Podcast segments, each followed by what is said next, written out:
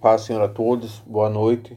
Hoje eu vou estar fazendo um breve comentário que se encontra no livro de Salmos, capítulo 125, versículo 1, que fala o seguinte: Os que confiam no Senhor são como os montes de Sião, que não se pode abalar, mas permanece para sempre. Primeiramente, precisamos entender quem é o Senhor. Precisamos saber a dimensão de Deus. A palavra de Deus fala que Deus ele mede o universo a palmo palavra de Deus fala que ele chama as estrelas e cada uma vem, cada uma lhe obedece, cada uma ele chama pelo seu nome e elas vêm e lhe obedecem. A palavra de Deus fala que ele estendeu os céus como tenda. Esse é o tamanho de Deus. A palavra de Deus fala que ele criou todas as coisas através da sua palavra poderosa e tudo existe graças ao seu poder tudo foi criado dele, por ele, para ele. Tudo foi criado, o universo foi criado por Jesus. Então precisamos saber quem é Deus. Quem é esse Deus que devemos confiar? Nesse tempo de pandemia, nesse tempo de coronavírus, a nossa fé muitas vezes é abalada porque não confiamos em Deus, porque não sabemos a dimensão de Deus, não conhecemos o Deus que a gente diz que professa a nossa fé. Que Deus é esse que quando vem uma dificuldade, quando vem uma, um vírus, abala a nossa fé? Que Deus é esse que nós estamos confiando? Que fé é essa? A palavra de Deus fala que aquele que tem fé do tamanho de um grão de mostarda vai dizer ao monte: lança-te ao mar, e ele vai ser lançado. Então, que fé é essa que dizemos que temos em Deus? A ciência fala que um vírus, o tamanho do vírus é nanômetros, é, é, pega centímetro e divide em milhares de partes, é o tamanho do vírus. Será que esse vírus tão pequenininho, ele é maior que a nossa fé? Será que esse, esse vírus tão pequenininho é maior que o nosso Deus? Ou que Deus é esse que a gente diz que conhece? Ou que Deus é esse que a gente diz que a nossa fé não pode alcançar? Um, como é que pode um vírus tão pequeno ser maior que nosso Deus? Que Deus é esse que não pode nos proteger?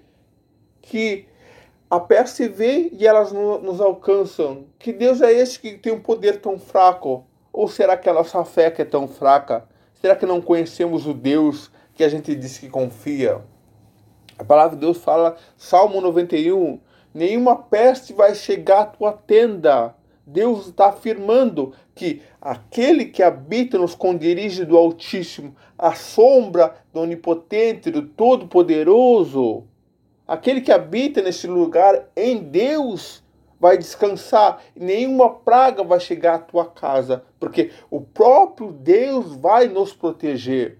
Não é a nossa força, não é um álcool gel. Claro que isso tudo faz parte de uma prevenção é um cuidado que devemos ter, porque a palavra de Deus fala para nós não devemos tentar o Senhor nosso Deus. Mas nossa fé, nossa confiança não pode estar nas coisas desse mundo. Não é um, um álcool gel que vai impedir de uma doença vir até nós. É o próprio Deus. A palavra de Deus fala que tudo vem por causa dele. Que tanto a bênção quanto a desgraça é Deus que envia. Devemos entender que situação nós estamos vivendo? O nosso Deus é Deus de amor, de graça, misericórdia, mas é o Deus de justiça e de juízo. O que está acontecendo hoje com a humanidade, com esse vírus, é um juízo de Deus sobre a humanidade por causa do pecado. Então Deus também é justiça. E essa, o pecado, assim como aconteceu muitas vezes, Sodoma e Gomorra, quem destruiu Sodoma e Gomorra foi Deus. Porque o pecado, a palavra de Deus fala que o pecado subiu até Deus, era tão grande que chegou o momento que Deus aplicou sua justiça e destruiu Sodoma e Gomorra. Assim também aconteceu no dilúvio. A palavra de Deus fala que Deus destruiu toda a humanidade, só preservando uma família. Mas quem destruiu foi Deus. Por quê? Por causa do pecado da humanidade.